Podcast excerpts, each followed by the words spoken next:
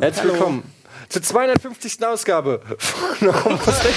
Und dann, guck mal hier, das Mikrofon. Ist gerade der Akku runtergefallen. Währenddessen hat sich das Mikrofon aufgehängt. Tja, Ja, herzlich Profis. willkommen dann mit Andreas Ja. und äh, Fabian.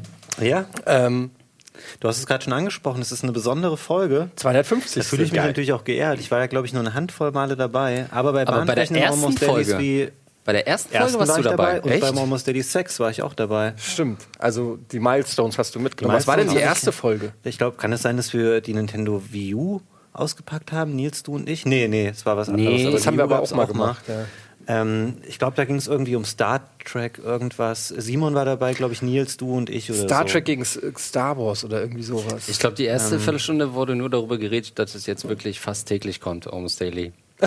Wirklich so. Das war, glaube ich, der Hauptkernpunkt des, des ersten Almost Daily. Ja, man kann ja mal äh, zumindest, ähm, also die Idee von Almost Daily geht ja weit zurück. Ursprünglich sollte das mal eine Late-Night-Show äh, sein. Also die, den Namen Almost Daily habe ich mir sch- schon vor, weiß ich nicht, zehn Jahren mal oder so ausgedacht, weil ich den einfach cool fand, weil ich gedacht habe, es gibt ja so, weiß ich nicht, Late Late Night oder äh, was weiß ich, was es da alles so gibt. Und da habe ich gedacht, das wäre eigentlich ein cooler Name für eine amerikanische Late-Night-Show.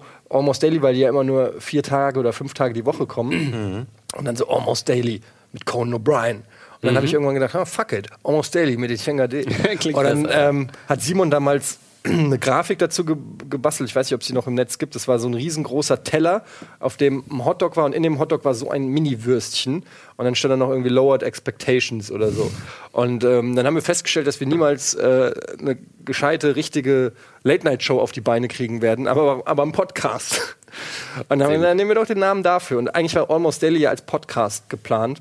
Ja, stimmt. Und ganz früher hatten wir auch überlegt, ob es dann so äh, verschiedene Themen an verschiedenen Tagen gibt. Also Almost Daily montags wäre dann ähm, über Games, Almost Daily dienstags über Sport, Almost Daily Mittwoch wäre, weiß ich nicht, Anrufer oder, oder interaktive Geschichten und so. Das war so die ursprüngliche Idee, so ein Podcast-Portal zu machen. Ähm, was ich auch immer noch eigentlich eine geile Idee finde. Aber äh, irgendwie hat sich dann so, als wir dann den, den YouTube-Channel gemacht haben, das, warum grinst du denn so? Nein, ich freue mich natürlich hier bei der Jubiläumsausgabe dabei zu sein. Ja, ist Ja, so. mittlerweile kann es ja jeden Tag um alles gehen. Es gibt ja keine fixen Themen mehr, ne? Ja, also die haben wir nicht komplett abgeschafft, aber es ist einfach so, wenn man 250 Folgen irgendwie, man hat, also zumindest in der Konstellation Simon, Budi, Nils und ich, wir haben so viele Sachen schon beredet und wenn man sich anguckt auf dem Sender, viele unserer, 80 Prozent unserer Formate bestehen aus Reden Ja. über Dinge. Also ob das Kino Plus ist, ob das Gaming ist, ob das Sport ist, es ist generell wird immer über ein Thema geredet. Dann ist es natürlich nach einer gewissen Zeit so, dass man vielleicht so ein bisschen äh, nicht mehr so viel zu sagen hat. Deshalb freue ich mich auch, dass, dass mal neue Leute am Tisch sitzen, von denen man noch nicht schon alles weiß. Aber Andreas war doch schon häufiger dabei, oder? Dailies? Erste Mal natürlich. Ernsthaft? Ja, Ach, natürlich. krass. Ja, weil ich finde das immer, also da ich das ja redaktionell auch ein bisschen betreue, finde ich es immer blöd, mich dann selbst reinzusetzen. Das, ist mache ich auch nie bei Oh, Sachen. übrigens, Andreas ist wieder dabei. Hm, wer hat das dann redaktionell zu beantworten? Here I am. Naja, aber ähm, das ist ja, also eigentlich, du, du, du sprichst das ja auch mit mir ab. Insofern ist es ja auch okay. Ich habe zwar gesagt, ich will dich nicht dabei haben, aber du hast es dann trotzdem eingetragen und jetzt ist es halt so. Ich freue mich immer, wenn Andreas bei Game Plus Daily mitmacht. Weil das Bei was, bei? Bei Game Plus Daily. Ja. Da gibt er sich immer sehr viel Mühe. Ich weiß nicht, wie es bei Almost Daily jetzt wird, aber bei Game Plus Daily kommt er auch mal verkleidet. Bei Almost Daily scheinbar Richtig. nicht. Obwohl ich Verkleidungen hasse. Und ich habe jetzt schon den Joker gespielt. Punkt. Einmal hast du den, den nerdigen Redakteur gespielt. Den, den, den spiele ich ja oft. äh, den Sozialversager spiele ich auch oft, aber bei On Date Care. Aber Jigsaw natürlich für diese Stimmt, bunte Jigsaw, Nummer. Ich spiele immer die Psychopathen. Ich weiß nicht, ob Aber es passt. Also ich habe die Folge Game Plus Daily gesehen, wo du und Nassi verkleidet waren, habe ich auch gedacht, das finde ich cool. Das ist so, er hat mich wirklich so ein bisschen an Giga Games erinnert, wo wir uns früher, wenn es thematisch gepasst hat, auch immer äh, entsprechend verkleidet haben. Ich erinnere mich da an eine Folge, wo äh, Die Hard, das Spiel Nakatomi Plaza oder irgendwie sowas rauskam und wir alle, okay, verkleidet, im Unterhemd da saßen. ähm, und Hat äh, bestimmt Überwindung gekostet. ja, manche, ja, Ja. also mich.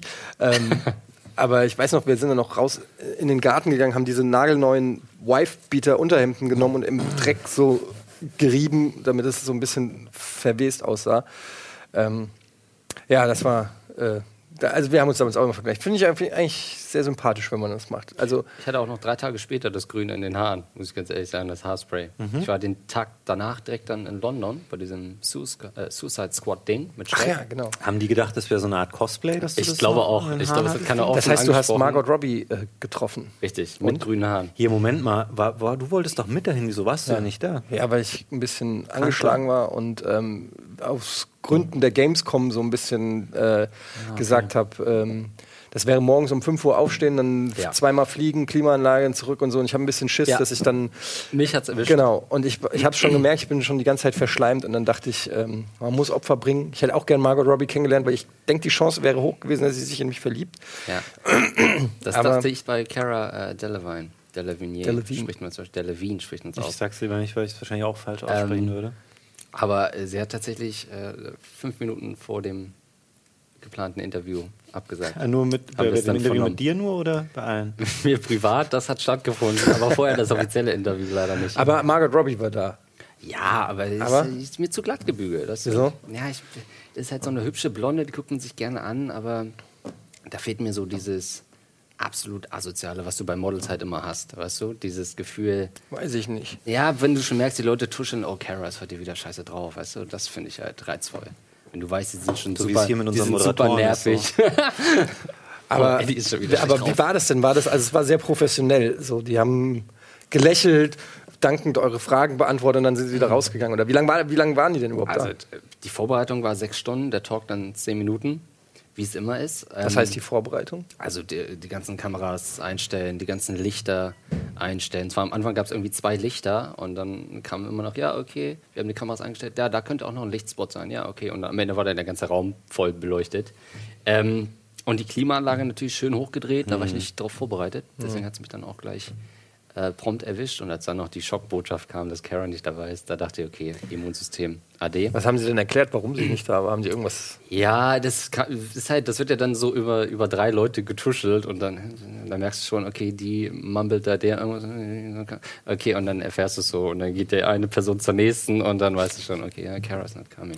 Ja, finde ich jetzt aber. Also wie gesagt, ich bin ja eher so Albern. Margot Robbie, aber habt die, hab, kon, also war da irgendwie, war das sehr professionell oder war das eher so, mal, ey, du bist ja cool, wo kommst denn du her? So irgendwie so das oder? war super. Also ich meine, Will Smith war dabei und der Typ ist natürlich einfach ein Vollprofi durch und durch. Ne? Also der kommt rein, hat natürlich so eine Präsenz durch seine, ja, ist so ein Typ wie ich so, ne? so ein 1,80 durchtrainierter Typ, wo du sofort denkst, wow, wer kommt denn da in den Raum? Ne? Der ganze Raum er, Lustig, erleuchtet dass sich. du bei 1,80 schon denkst, der wäre jetzt groß oder so. Ja, wahrscheinlich ist er 1,90 oder so, keine Ahnung. Ähm, Schwarze halt, die wachsen doch, wie sie wollen. Ähm, und ähm, ja, du denkst halt sofort irgendwie, okay, das ist der Typ aus den 90ern, den du mochtest, aber wie, vielleicht ist der in echt nicht so. Und du denkst sofort, okay, das ist der Fresh Prince von Bel Air. Sofort gewinnendes Lächeln, gleich ein Spruch, gleich irgendwie auf persönlicher Ebene irgendwie. Und auf der anderen Seite hast du halt dann Schröck, der so auch super nervös war. Äh, Steven Gätchen, Hennes Bender, hier von dir, die haben auch so einen Film, Podcast. Ähm, also schon eine sehr lustre deutsche Runde, wo du auch denkst, okay, die kommen da rein und denken, okay, Germans. Ähm, und sofort nimmt er irgendwie so dieses, dieses Star-Allüren weg, irgendwie durch sein, durch sein gewinnendes Lachen. Das war schon sehr cool. Was war denn eigentlich der. Aufhänger, wo, warum ihr da wart? Suicide Squad. Ja, ja, das ist mir klar, aber habt ihr für irgendwie für ein Format hier auf dem Sender irgendwas Ja, produziert? das, äh, bei Kino Plus. Ist Das ja ein äh, großes Special auf Und das Kino. heißt, letzte Woche gelaufen. Und, Wollte ich gerade ähm, fragen, wenn ja, das hier ausgestrahlt wird, Da lief das doch hat schon man das längst. vor drei Tagen schon bei Kino Plus gesehen, ne? vor drei Tagen oder vor zehn Tagen. Aber äh, zehn Tagen? Dann wär's Vor der Gamescom.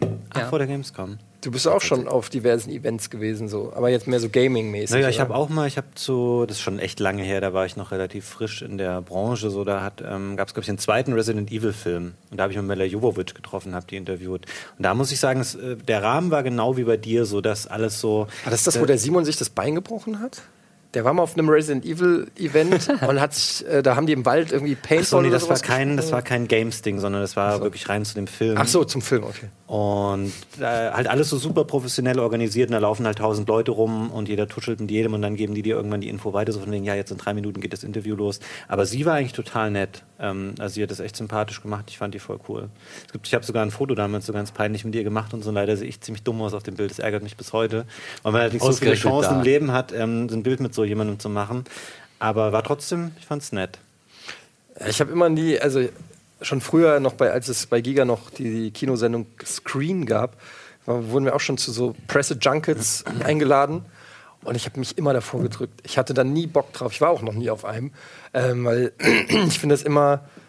Also mir ist es so, wenn du da genau gesagt kriegst, was du fragen darfst, Ja. du hast zehn Minuten, nicht das ansprechen, nicht das ansprechen, nicht das ansprechen. Und du weißt, du bist jetzt einer von 50 Leuten, von 50 Journalisten, die da so durchgeführt werden und abgefertigt werden mit, man kennt es ja von der Gamescom im Prinzip, ne, wo es ähnlich ist, wo du, ähm, wo, wo du ja schon merkst, du kannst eigentlich nichts mehr groß fragen, weil du kriegst immer die gleichen Antworten. Äh, wir wollen ja schon immer hier dieses Gamescom-Bingo machen. Oh, it's so awesome, äh, never done before, bla bla bla. Man kann es irgendwann nicht mehr hören. Und das finde ich irgendwie so uninteressant. Wenn ich so einen Star treffe, dann will ich irgendwie da so eine, weiß ich nicht, dann, dann sollen da zwei, es klingt jetzt bescheuert, weil ich bin kein Star, aber es sollen zwei Persönlichkeiten aufeinandertreffen und dann aus dieser, aus diesem Treffen soll sich eine gewisse Chemie entwickeln, die dann der Zuschauer sieht. Aber wenn du, sonst kannst du ja einfach die Fragen per E-Mail schicken, die lesen die ab, stellen sich vor die Kamera und antworten die. Weißt du, was ich meine? Also da entsteht ja nichts aus, ähm, aus, ja, klar. aus Im Grunde kannst du das so machen, sowohl was Film als auch Games angeht. Bei den Games ist es halt so, dann da triffst du natürlich auch mal kleinere Sachen. Ich sag mal, wenn du jetzt irgendeinen kleinen Indie-Entwickler triffst, die sind dann ein bisschen offener und die sprechen auch mal so frei von der Leber weg und haben vielleicht auch nicht den PR-Menschen daneben sitzen. Aber je größer natürlich der, das Objekt wird oder das Spiel oder der Film, um das es geht, desto weniger Freiheiten hast du dann. Im Grunde genommen ist es genau wie du sagst. Das kannst du dir oft einfach eigentlich auch sparen oder du könntest die Fragen auch genauso vorab ähm, dahin schicken. Aber Ja. es würde natürlich für dich als Medium so ein bisschen den Anreiz auch da rausnehmen, zu sagen, oh, da freue ich mich aber drauf und oh, dann treffen wir den. Aber das ist ja im Grunde genommen auch viel einfach nur, um dir das schmackhaft zu machen oder dir den Eindruck zu geben, du bist Genau. da irgendwie ein geschätzter, geschätztes Medium. Im Grunde genommen bist du eine Anhäufung von Zahlen, in deren Kalender, wo drin steht, ja, okay, die haben so eine Reichweite, die sind so und so groß, Ja. die machen das und das drüber, die interessieren sich nicht persönlich dafür, ob da jetzt Andreas oder Schröck oder du oder ich da vorbeikommen und die irgendwie interviewen, das ist denen ja auch wurscht. Denen geht es darum, was im Endeffekt dabei rumkommt. Also bei dieser Suicide Squad Nummer war es halt noch insofern cool, weil wir echt so, so ein extra Junket hatten und wirklich dann danach auch noch mal eine Dreiviertelstunde nur die Deutschen unter sich quatschen konnten. Ohne die Darsteller. Ohne die Darsteller, vorher mit den Darstellern, dann nochmal extra mit dem Director. Also wir waren so ein bisschen, hatten so einen Sonderstatus über die Connections von Schreck. Aber es sind auch eher immer die Leute, die dazwischen geschaltet sind. Weil mit den Stars kommen ja dann 20 andere Leute, Management, PR, whatever, die noch dazwischen äh, stecken und sagen, oh Gott, hoffentlich wird sich nicht verplappert. Und ich glaube, so für so einen Will Smith oder so, den könntest du im Zweifelsfall fast alles fragen, so, ne? außer natürlich irgendwelche dummen Fragen, aber das geht ja über so viele Zwischenebenen und dann sind die Fragen Ja, natürlich die werden, so die, werden ja entschärft. die werden ständig geschützt irgendwie, hast du das Ja. Gefühl. Und das ist so, ähm, oh, das ist meine Stimme. Was ist denn los? Bist du so krank? Na, kennst du doch. Du sitzt hier mit zwei Kranken am Tisch. Ey. Das Ding ist aber, also, so, früher bei ähm, Giga Games, da hat es geholfen, dass, dass wir auf NBC liefen, weil viele Am Amis gedacht haben, NBC ist halt in Amerika natürlich eine fette Nummer und die haben gedacht, NBC ist in Deutschland auch eine fette Nummer. Die wussten nicht, dass Giga Games eigentlich äh, eine kleine Nummer ist. Ähm, Das war der gleiche wie bei Game On dann auch Wie bei. MTV Genau. sozusagen, Keine Ahnung, ja. gesagt hast, ja, MTV Game On. Ja, alles MTV, klar. Ja, cool, komm rein. Ich werde nie vergessen, auf der das erste Mal, als ich auf der E3 war und ich hatte auch noch so eine Visitenkarte mit dem Peacock heißt es, also mit dem NBC-Symbol, diesem bunten Vogelstrauß da und ähm, da wurde zum ersten Mal Half-Life 2 der Öffentlich äh, ha ja, Half-Life 2 der Öffentlichkeit vorgeführt am Valve-Stand. Eine Schlange, die einmal um die Booth ging und dann raus aus der Messe so lang, ja. Und ich bin vorne hingegangen, direkt einfach an allen vorbei und habe meine Visitenkarte gesagt, oh, NBC, ja, sure. Mach das Ding aus und bist reingegangen. Erste Reihe, Gabe Newell stellt Half-Life 2 vor. Ja, krass. So, also die wurden Tür und Tor geöffnet. Wir haben sogar fake-mäßig. Wir hatten einen Van, mit dem wir da durch LA gefahren sind und hatten von zu Hause aus haben wir so Peacock-Aufkleber mitgebracht, die haben wir vorne auf den Van geklebt. Das sah aus, als ob wir ein offizieller NBC-Kamerawagen sind. Konnten überall parken. Wir hätten wahrscheinlich auch in, in Universal Studios. coming, ja. ohne Scheiß. äh. Und ähm, damals kamen äh, echt sehr, sehr viele Stars, sage ich mal, aus der Gaming-Branche ins Studio zu Giga Games. Also von Sid Meier war da, es war hier ähm, Peter Molyneux war da, ähm, keine Ahnung, ich, äh, hier, wie hieß der, äh, äh, von McGee, von Alice.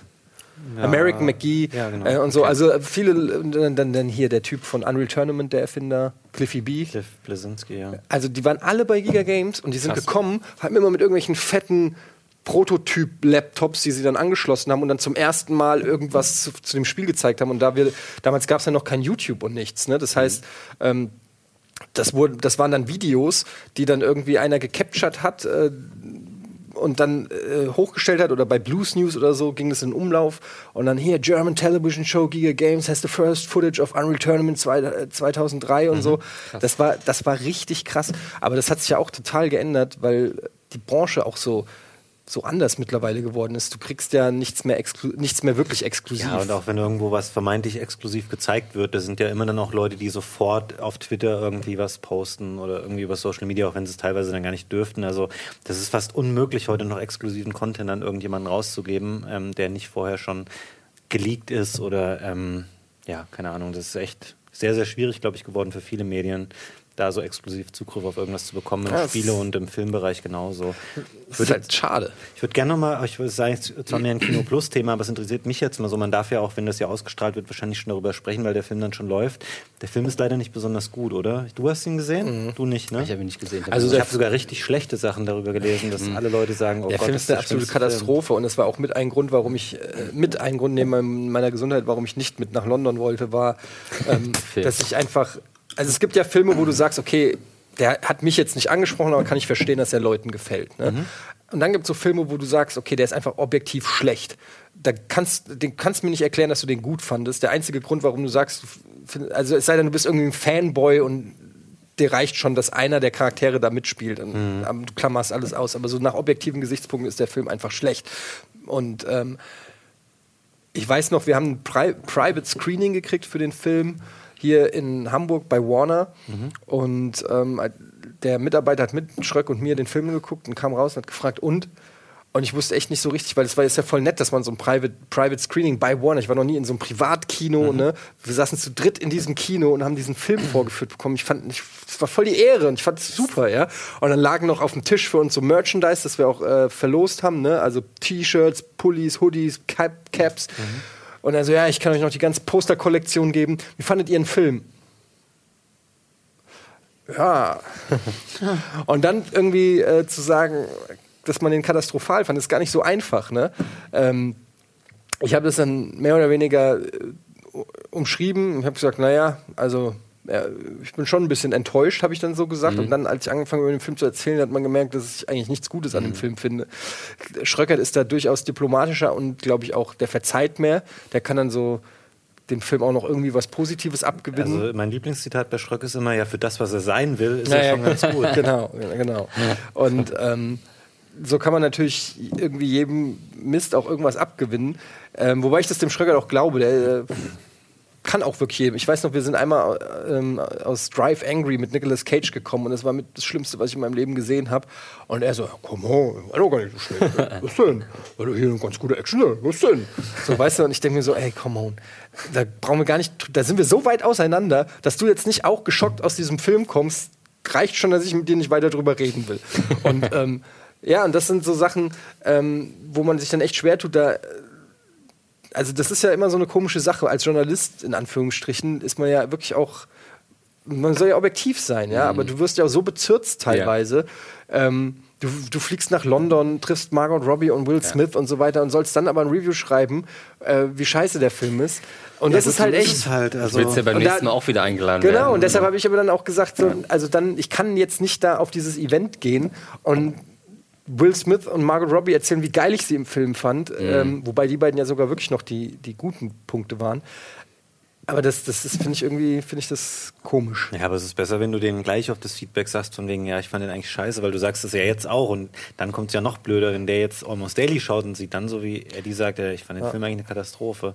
Aber es ist natürlich schwierig, weil im Endeffekt bedeutet es, wenn du dich zu negativ äußerst, okay, dann wirst du beim nächsten Mal halt nicht mehr eingeladen. Das ist halt diese Spirale gegenseitiger Abhängigkeit. Es sei denn, du hast so einen Status erreicht, wo wir jetzt vielleicht mit Rocket Beans TV ähm, nicht unbedingt so sind, dass die sagen, ja, okay, die müssen wir aber da haben, weil das halt so die Opinion-Leader Nummer eins sind, aber da kommen wir vielleicht mal irgendwann hin, dass die halt sagen, okay, auch wenn die den Film scheiße finden, wir laden die trotzdem ein. Ja, es geht aber in beide Richtungen. Also äh, Rocket Beans ist aber auch nicht abhängig von so Nee, stimmt. von denen. Ähm, also es, bei den Games ist es eigentlich noch schlimmer oder früher bei Game One war es noch schlimmer, wenn wir auch angewiesen waren auf frühe Testmuster, um Beiträge fertig zu machen, ein zwei Wochen vor Release, weißt du ja selber, was das immer für ein Hassel war, damit dann zum Release die Sendung aktuell ist.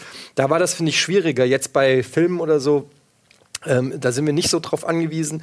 Aber generell, ähm, ich wünsche mir dann immer, also ich denke dann, wenn der Typ selber weiß, dass der Film nicht cool ist, dann lädt er mich auch wieder ein, weil dann weiß er, dass ich ein Journalist mit Integrität bin und kann mir nichts vorwerfen. Natürlich findet er scheiße, dass ich nicht Werbung für sein Ding mache, aber das ist auch nicht meine Aufgabe, dafür Werbung zu machen. Ähm, aber er weiß selber, dass es scheiße ist. Ich glaube, schlimmer ist es, wenn du was zerreißt oder verreißt, wovon die wirklich überzeugt sind, dass es gut ist. Und das gibt es ja ganz oft, dass die sagen, ähm, und ich weiß, der Mitarbeiter von Warner fand ihn auch nicht so geil. Ähm, weil da, wie gesagt, den kann man auch nicht gut finden, den Film. Aber es gibt halt Sachen, da sagst du, boah, ist das schlechtes Spiel. Und, äh, und dann kommen die aber und sagen dir, ja, aber neun von, der, der hat bei Metacritic 90 Prozent hat das Spiel gekriegt, also bist du falsch. Na gut, aber da sind wir zum Glück auch eher außen vor, weil wir nicht diesen Wertungsjournalismus betreiben, Nicht dass mehr, uns ja. keiner hier vorwerfen kann. Na, wieso haben wir bei Game On auch nie? Da haben wir schon Stellung bezogen. Ja, aber wir haben keine, ja, das machen wir jetzt ja auch. Wir sagen ja nicht, das Spiel hat irgendwie diese magische Grenze bei Metacritic ist ja gerne in allen Bereichen so 80 Prozent, also so, keine Ahnung, vier von fünf, wenn du Sterne gibst, das ist total wichtig, weil das so eine marketingtechnisch ähm, psychologische Hürde ist, wo Leute eher im Laden wohl später sagen, ja, das Spiel hat aber im Schnitt nur 77 Prozent, das kaufe ich nicht, sondern ich kaufe Spiel XY, weil das hat 81 Prozent und bei dem Spiel unter 80, nee, da warte ich lieber, bis das für die Hälfte gibt oder bis die Blu-ray mal bei einem Film im Ramschregal liegt. Deswegen sind diese Marketingabteilungen da alle immer so ähm, fokussiert drauf, aber das haben wir zum Glück ja hier nie ähm, betrieben, da so Sterne oder Prozent oder irgendwas Ja, drunter aber zu es gab auch in der Vergangenheit schon Anrufe von ähm, PR-Managern oder so, wenn wir bei Game One gesagt haben, fanden wir nicht gut das Spiel Klar. oder war Enttäuschung oder so. Also sie sind da natürlich sehr empfindlich, gerade Game One als sehr einflussreiches Medium oder als sehr ähm, viel gegucktes Medium damals. Ähm, Die wie halt, ne? ja, aber war halt wirklich damals so, dass, das, äh, dass da schon die Branche geguckt hat, was sagen wir über ihr Spiel. Ich finde aber da auch, dass es bei Filmen ist es natürlich auch noch mal ein bisschen was anderes. Wenn du da jetzt einen Film schlecht findest, dann finden die das vielleicht auch gar nicht so schlecht. Wenn du schreibst auf Twitter mit deinen 80.000 Followern aus Suicide Squad, sorry, ist kacke, finde ich echt blöd, dann fühlen sich Leute ja trotzdem vielleicht dadurch animiert zu sagen, okay, jetzt gucke ich mir den auch an, ich will wissen, Ja. ob der wirklich so schlecht ist. Oder bei Leuten, keine Ahnung, die da vielleicht so eine Kontrahaltung zu haben, so erzählt der Eddie wieder Quatsch, ich gucke mir den an, weil der ist bestimmt gut. Da spielt es mehr eine Rolle, ob ähm, dass der Film überhaupt im Gespräch ist, weil man natürlich, Filme sind auch viel stärker geschmacksabhängig. So, es kann ja durchaus sein, dass ähm, ich finde äh, Titanic einen coolen Film, du sagst, ey, der ist total langweilig und äh, dauert irgendwie dreieinhalb Stunden, ähm, weil man bei Filmen sehr viel weniger festmachen kann an bestimmten Sachen als bei Spielen, ist was gut oder schlecht. Weil bei Spielen ähm, kann man relativ, gibt es einige Kriterien wie Steuerung oder so oder ähm, es gibt viel mehr Kriterien, die klar definieren, okay, das ist ein schlechtes Spiel, als bei einem Film zu sagen, das ist ein guter Film oder das ist ein schlechter Film. Ja, das stimmt, aber trotzdem kann, gibt es ja sogar Spiele, die, weiß ich nicht, vielleicht irgendwie objektiv schlecht sind, aber trotzdem irgendwie Spaß machen.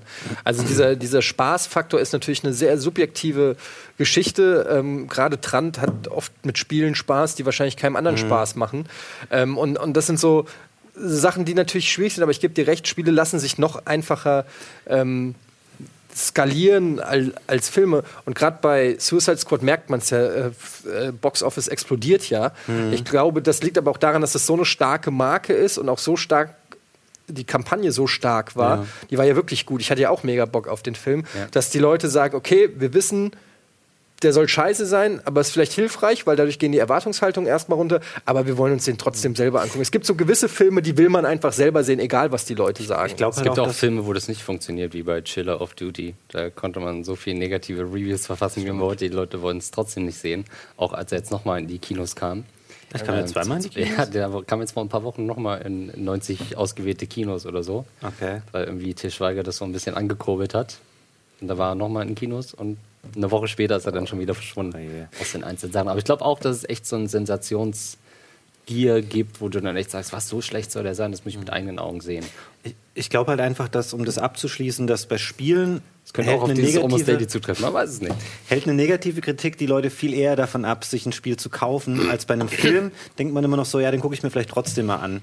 Weil du einfach ähm, denkst, der könnte meinem Geschmack trotzdem treffen, während du bei einem Spiel, wenn du da liest, okay, das ist Schrott, weil die Steuerung ist scheiße, ist ist nur zwei Stunden lang, es stürzt zehnmal ab. Das ist was, was jeder irgendwie, glaube ich, blöd findet, ähm, wo man schlecht geschmacklich drüber streiten kann. Ja, du bist ja auch passiv bei einem, bei einem Film, das guckst du dir ja an. Also beim Spiel musst du ja wirklich aktiv das spielen und dann noch aktiv weglegen, den Controller und sagen, oh nee, das habe ich mir jetzt Ja, gekauft. es ist ja auch relativ. Film bei einem halt Film zu Ende, es braucht ja bei einem Film oft auch nicht viel, damit er dir gefällt. Also manchmal reicht ja ein oder zwei coole Szenen, dass du rausgehst und sagst, ja okay, der war insgesamt nicht cool, aber das war ganz cool.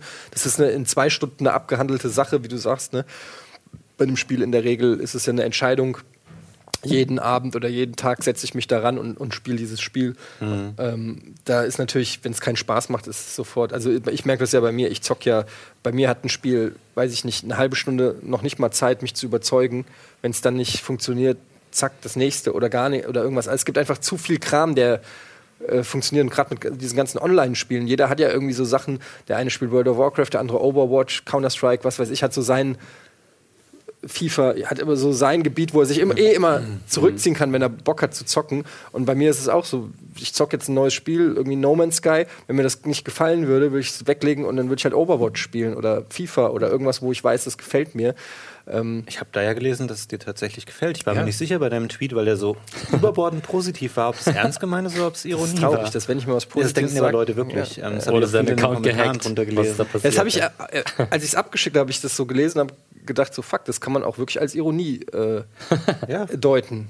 Aber dir gefällt's, ne? Mir gefällt's. Ich, und ich hatte ja überhaupt keine Erwartungen, keine großen Erwartungen dran. Also ähm, ich, Hast du denn äh, geschrieben? Hast ich habe einfach nur geschrieben, endlich mal ein Spiel, äh, endlich mal etwas, das die Erwartungshaltung äh, hält, beziehungsweise sogar übertrifft. Und jetzt gucke ich nochmal Suicide Squad oder was ist das? Nee, gar nichts, das Nee, war's okay. schon. Äh, also, das Spiel ist schon, ich weiß ja gar nicht, das ist ja auch von einem Indie-Studio, das sind nicht so viele Leute, die daran Nö, das ist ein mitgearbeitet relativ haben. kleines Team. Ich glaube, der eine hat früher mal für Burnout irgendwas gemacht. EA irgendwie. Ähm, ja. Genau. Äh, das passt ja dann noch gut, dass du heute bei Game Plus Daily Ja. sitzt. Also wenn ihr euch das hier anschaut, dann, Dann ist war es ich schon. Das war doch das Und schon. guckt euch mal die Folge bei YouTube an am Donnerstag, den, der wie viel ist heute? Ne, Dienstag. Oh, du machst hier mit deinen Also Zeitsprüngen. ey, naja, guckt euch denn? die No Man's Sky Folge einfach nochmal an, weil Eddie hat Bock drauf und da sitzen auch andere Leute, nämlich Alvin und Jens, die total begeistert davon sind. Da könnt ihr alles zum Thema No Man's Sky nochmal nachverfolgen. Alter, was, Was denn? Du bist hier voll. Das ist dann immer ein Cross-Promotion oder so ähnlich. Ja, okay. Wir machen jetzt mal Cross-Promotion äh, in echt, nämlich Werbung. Und dann melden wir uns gleich zurück. Hier, Almost Daily 250. Ganz ruhig. Geil.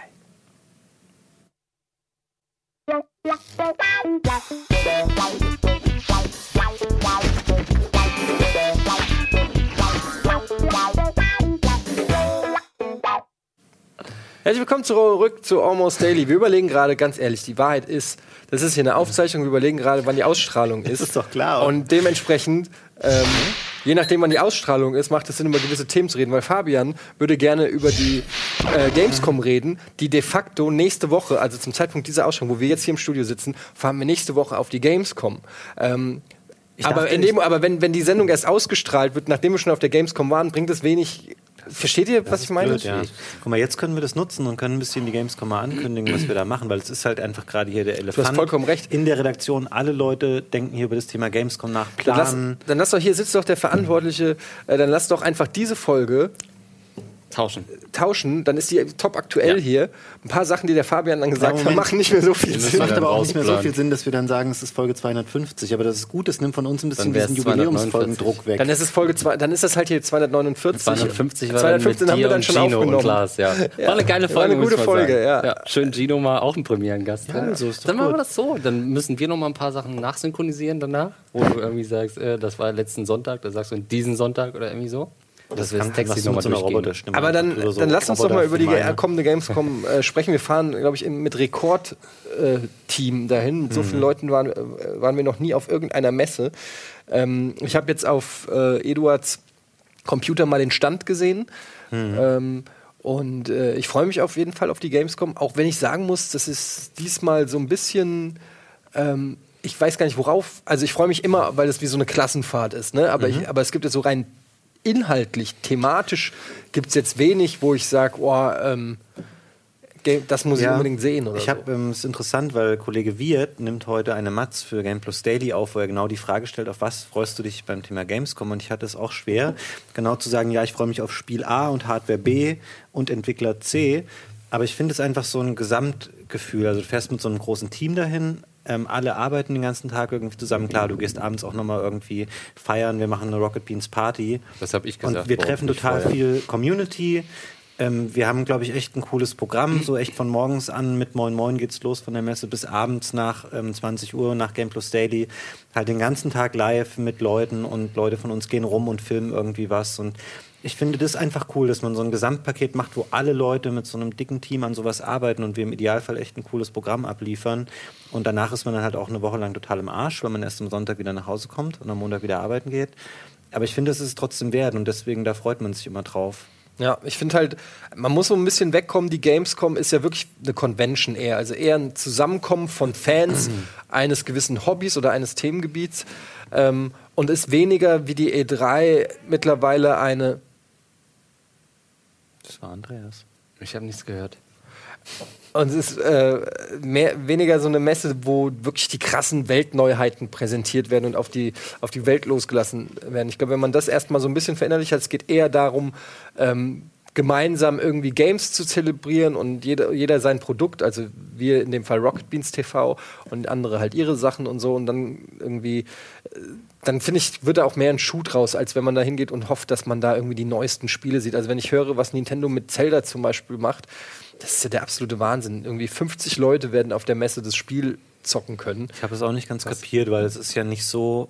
Ähm, was zeigen Sie den anderen Konsumenten denn irgendwie, die nicht Zelda spielen dürfen? Da haben sie ja nur noch dieses Paper Mario für Wii U und vielleicht noch eine Handvoll 3DS-Spiele. Vielleicht ein Video. Aber die Leute kommen doch dahin, um Zelda zu spielen. Ist das, machen Sie das, um die Menge zu begrenzen, weil Sie einfach denken, okay, da können nicht 10.000 Leute gleichzeitig hinkommen und Zelda spielen wollen? Weil der Andrang wäre wahrscheinlich riesig, weil selbst auf der E3, was eine reine Fachmesse ist, sind die Leute echt so ein Ström dahin gerannt, um das zu spielen. Aber dann, warum macht man dann 50? Ich meine, die müssen noch in der Lage sein, von Mittwoch oder von Donnerstag bis Sonntag, das zumindest irgendwie, keine Ahnung, 5000 Leuten zu ermöglichen, dass da jeder 10 Minuten Zelda spielen kann. Ich habe keine Ahnung, wie, warum. Dann hätten, also ich kann es mir nicht erklären, zumal auf der, auf der E3 war das Spiel ja frei spielbar. Man muss es sich natürlich anstellen, um in die Nintendo Booth zu kommen, aber ähm, jeder konnte diese, De die haben ja extra so eine spielbare Demo, sage ich mal, äh, gemacht, die wir ja auch gezockt haben. Und ähm, ja, ich, ich kann mir das nicht erklären. Ich glaube, dass das auch wieder, das ist wieder so eine komische Nintendo-Entscheidung, die auf jeden Fall auch eher wieder für negative Schlagzeilen und enttäuscht, vor allem für viele enttäuschte Gesichter dann sorgen wird, weil viele Leute werden natürlich hoffen, und die wissen das vielleicht auch nicht, dass sie da nicht so einfach Zelda spielen können. Ähm, und es ist tatsächlich auch eines der wenigen Highlights auf dieser Messe, wo ich sage, ähm, dafür würde es sich lohnen, da hinzugehen und sich auch anzustellen und zu zocken, weil sonst gibt es ja nicht so viel geilen Kram. Ja, wieso? Es gibt die gleichen großen Sachen wie jedes Jahr. So. Ja, was erwartet mich denn? Das wird meine erste Gamescom. Echt? Ja. Mir war das immer zu Naja, viel. Gehässe. also äh, meinst du jetzt so aus, aus, aus Spiele. journalistischer Sicht oder wenn du jetzt hingehen würdest, um dir irgendwie Sachen anzugucken und zu spielen? Sag doch einfach mal, was deine Highlights sind. Auf was freust du dich denn? Du meinst jetzt wirklich, was inhaltliche Sachen angeht, Spiele und so? Naja, nicht auf die Würstchenbuden. Boah, Außer das Hotel. warte mal, ich ähm, denke jetzt mal drüber nach. Gears of War 4 zum Beispiel, habe ich Bock drauf für Xbox. Finde ich cool. Ähm, South Park, das neue. Ah, das wird ja schon vorgestellt? Ja, ja, das kommt ja schon raus Ende des Jahres. Ähm, Steam zum Beispiel finde ich cool, dieses Snowboard-Spiel von Ubisoft, was sie auch auf der E3 Das habe ich gezeigt gespielt haben. auf der E3. Ähm, For Honor finde ich cool, das ist ein cooles Spiel.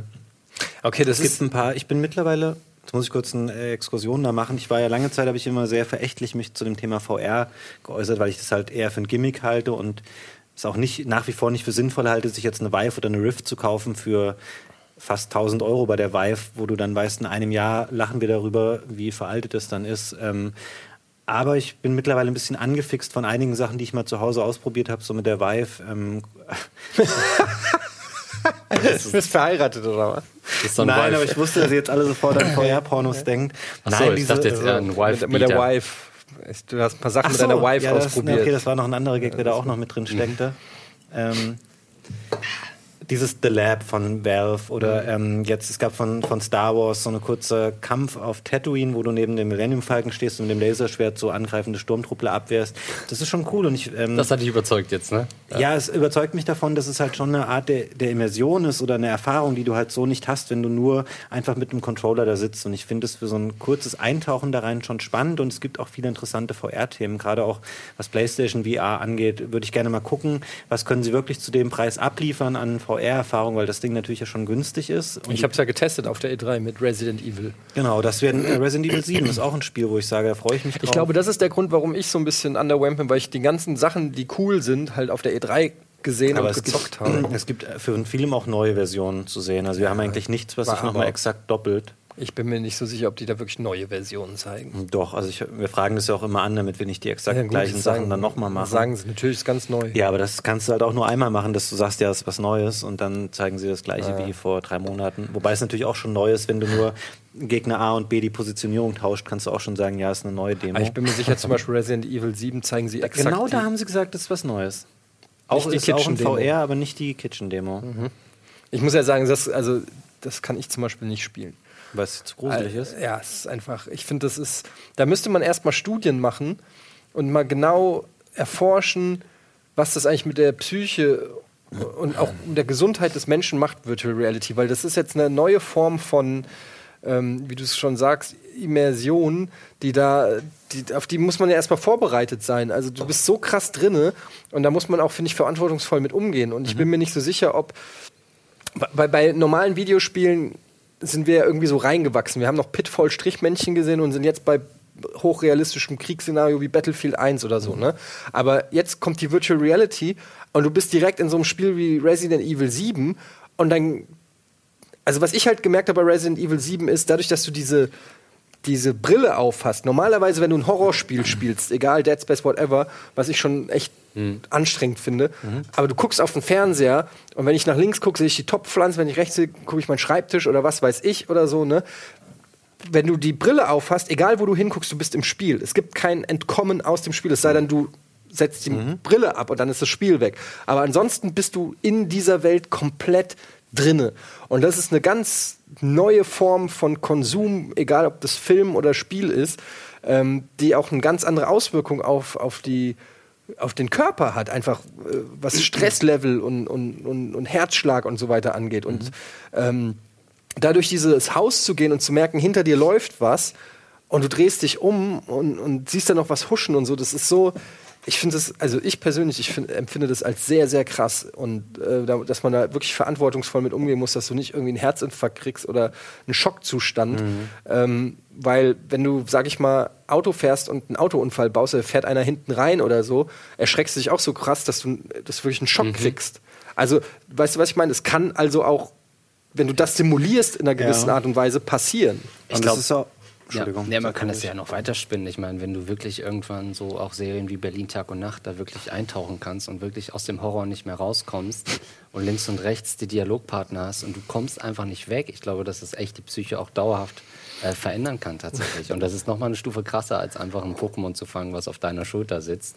Das ist einfach Next Level. Also Be Berlin Tag und Nacht ist das Schlimmste, was der Psyche und der Seele passieren kann. auch, ich glaube, da- sind wir uns einig. Da brauchst du aber nicht Virtual Reality, das reicht schon, wenn du es auf der Gibt es das irgendwann aber auch als Virtual Reality, dass du selber da auch rumlaufen ja. kannst in der, in der Meine ich Welt ja, dann? ja. Ach so, okay, habe ich falsch verstanden. hab, hab den Gag aber höflich weggelächelt von dir, ich habe ihn aber nicht geblickt vorher. Dankeschön, ja.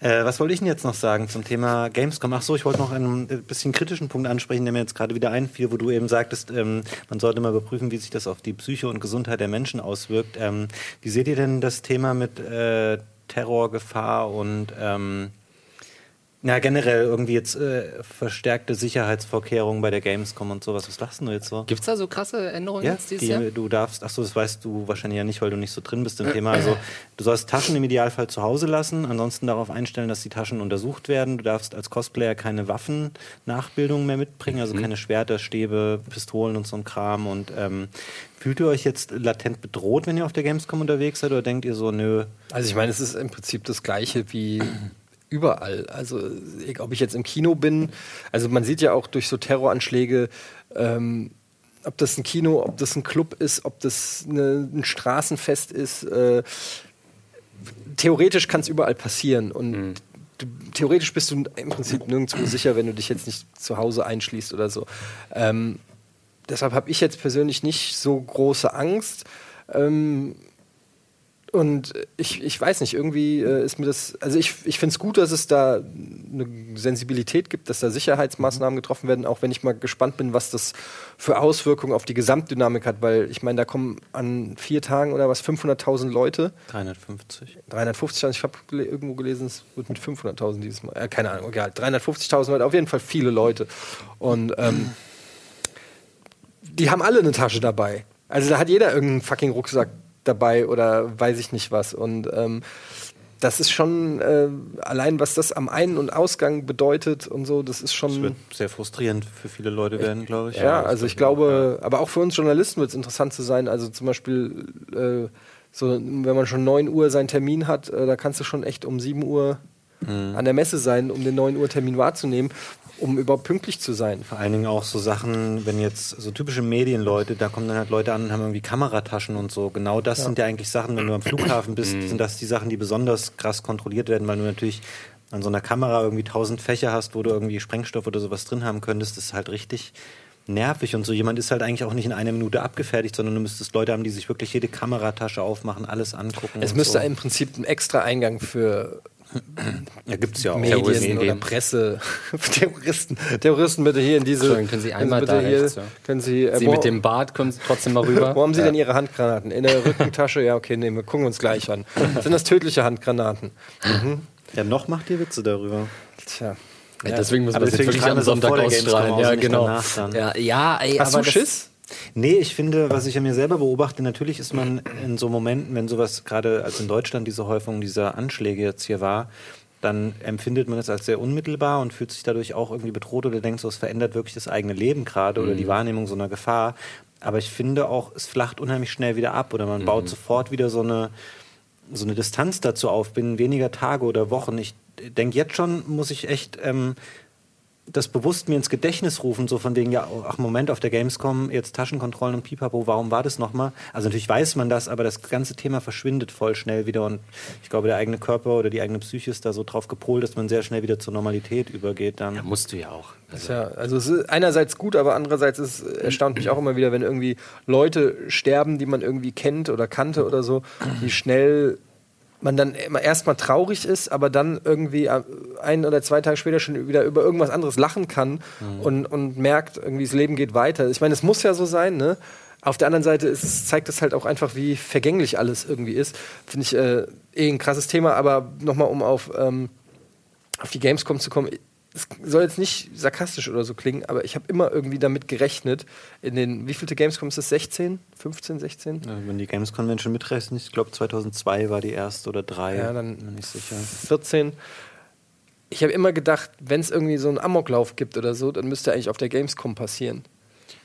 Irgendwie es- würde sich das- das bietet wür- sich natürlich an, weil, Entschuldigung, Ja. wollte ich nicht unterbrechen, weil natürlich sind da viele Leute mit Rucksäcken ähm, und es ist eine, eine unheimliche Häufung und gerade auch in den Eingangsbereichen, äh, du warst ja noch nie da, aber es ist echt so, wenn du da morgens stehst und schaust da raus, da stehen halt echt einfach Tausende von Leuten in Schlangen, die halt da rein wollen, weil sie die Ersten sein wollen, die sofort zum Stand von Blockbuster XY rennen, damit sie dann nicht vier Stunden anstehen.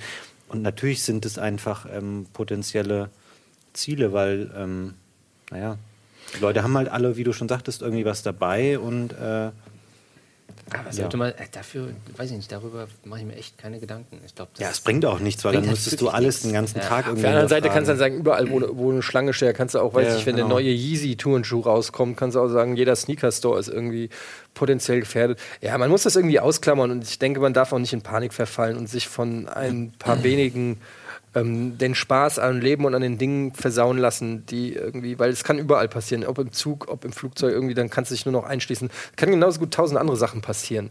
Kann ja auch der berühmt-berüchtigte ähm, äh, die Blumenvase auf, auf den Kopf fallen, weil einer die falsch auf den Balkon gestellt hat. Ja. Dann kannst, kannst du nicht mehr.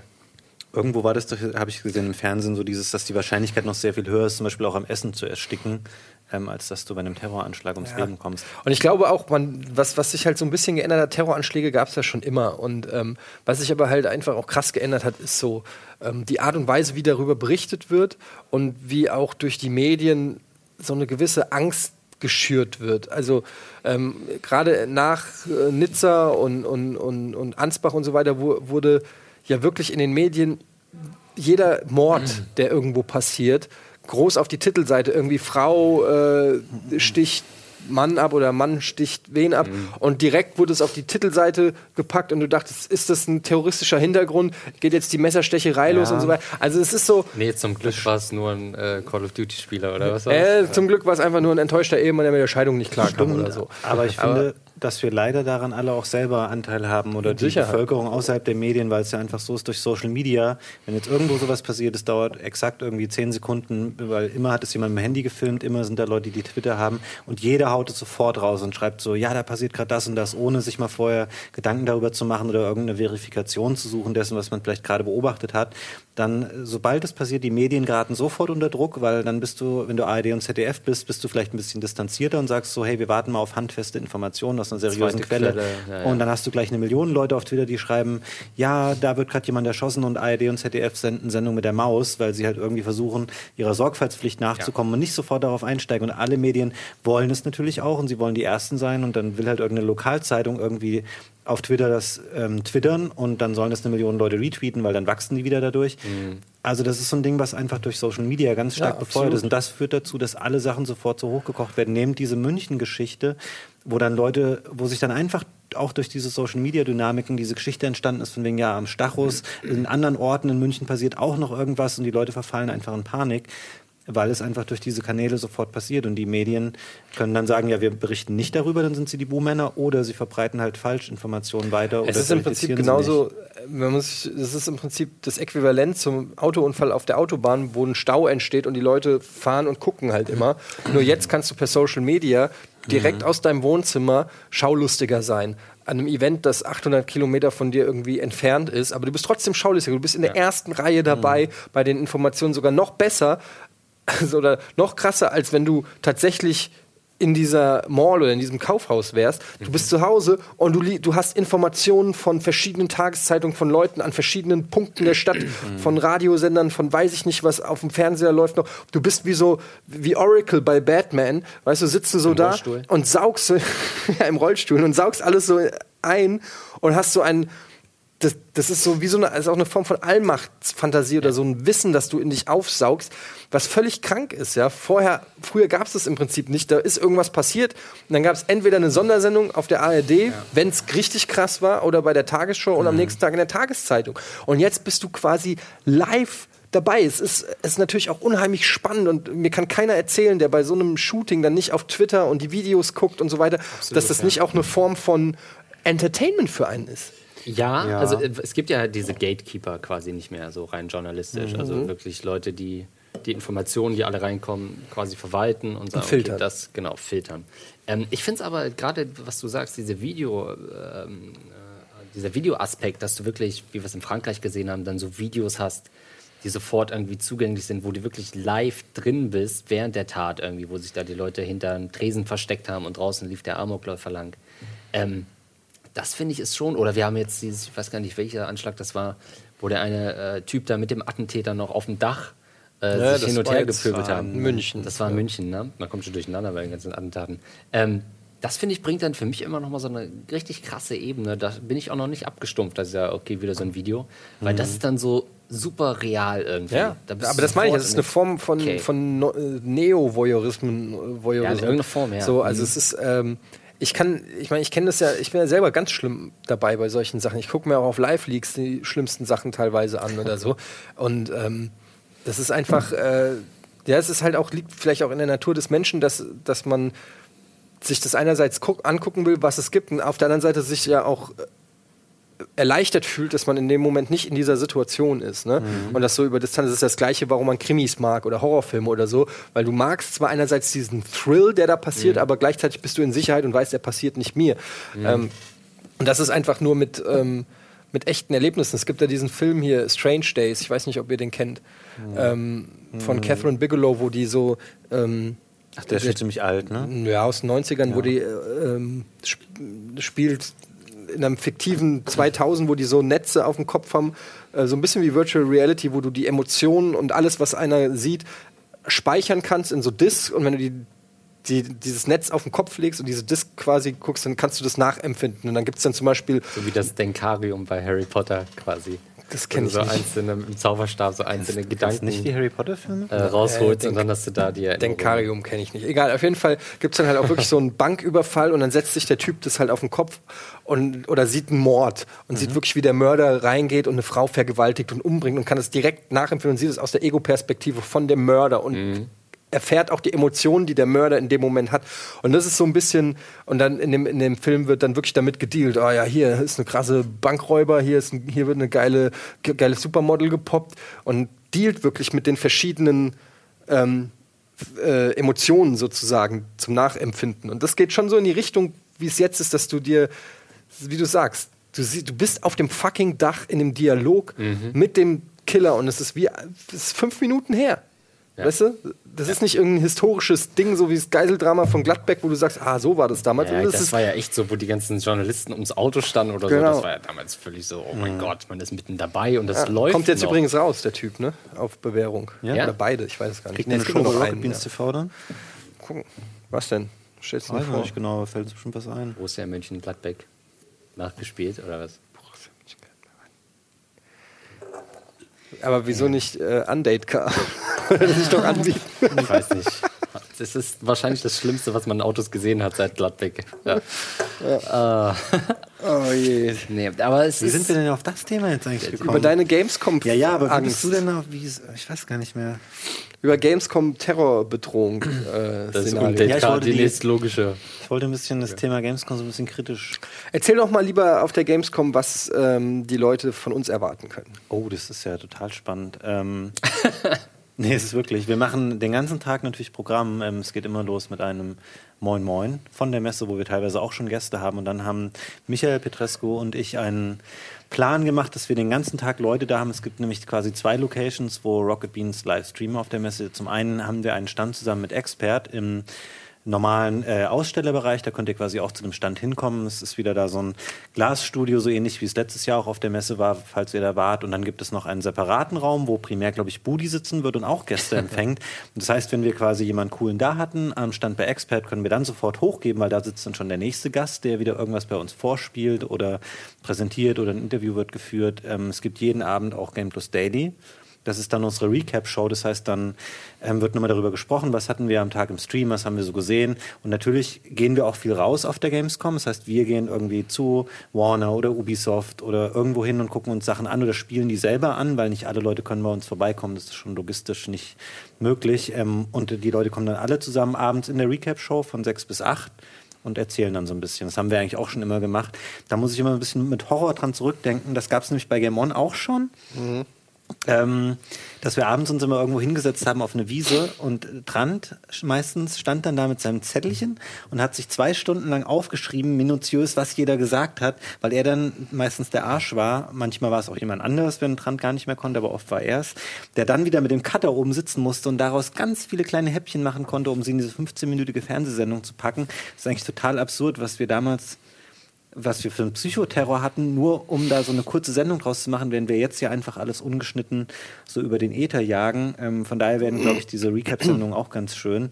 Äh, es wird auch gezockt bei uns auf dem Stand. Da sind wir gerade noch ein bisschen am Entwerfen, wie genau das abläuft. Es gibt jeden Tag zwei ähm, Slots. Ich glaube, zwischen 12 und 1 und zwischen 16 und 17 Uhr wird bei uns äh, ja, beim Expert-Stand äh, Zocken stattfinden. Wahrscheinlich auch mit Community-Involvement natürlich. Ähm, das heißt, ihr könnt auch mal vorbeikommen. Äh, ja, es gibt noch ein paar Sachen, die ich glaube ich noch nicht spoilern darf. Merchandise-Stand haben- wird's ja, geben genau, es gibt da ein bisschen Zeug. Ähm, ich weiß nicht, wurde schon. Nee, darfst nee, nicht darf, darf ich nicht sagen. Ne? Aber auf jeden Fall wird es, glaube ich, ganz cool. Es gibt auf jeden Fall, glaube ich, mehr Programm ähm, als bei der E3 weil es einfach auch eine fettere Messe ist und sehr viel mehr Leute da vor Ort sind, auch Firmen, die sagen, sie möchten bei uns in den Stream kommen. Also das lohnt sich, glaube ich, schon, da Ja. mal reinzugucken. Wird aber auch dazu führen, dass wir ähm, Montag und Dienstag, also quasi, wenn ihr das schaut, korrigiere mich jetzt morgen und übermorgen, gibt es, glaube ich, ein etwas reduziertes Programm auf dem Sender, weil natürlich irgendwann die ganze Technik abgebaut wird und dann nach Köln gekarrt wird. Aber dafür geht es ab Mittwoch richtig ihr, krass los. was glaubt ihr? Einfach mal so eine Abschätzung, wie viele MacBooks werden geklaut dieses Mal? Ich glaube nur Michaels. Ich glaube auch. Ja. Ich sag drei. Drei MacBooks, zwei Handys. Wir sollten vorher so eine Kasse machen und wetten, Oh, das wäre echt gut. Lassen die Community noch mit drüber abstimmen. Wie viele Sachen geklaut werden. Weil es ist echt immer so, Gamescom ist echt immer irgendwie Selbstbedienungsladen für für Diebe, habe ich das Gefühl. Ähm, soll ein schönes Schlusswort für dieses Almost ich, Daily. ich wollte noch eine Sache wollte ich noch sagen zu Gamescom. Ähm, was war das denn? Merchandise haben wir schon gesagt. Ach so, ja, Party. Ähm, wir machen ja. ja. am Freitag endlich, jetzt machen kommen wir die zu meinem große, Thema, machen wir die große äh, Rocket Beans Party. Leider gibt es keine Karten mehr. Das war's mit Almost Daily für heute. Danke fürs Einschalten. Tschüss, bis zum nächsten Mal. Ciao. Tschüss.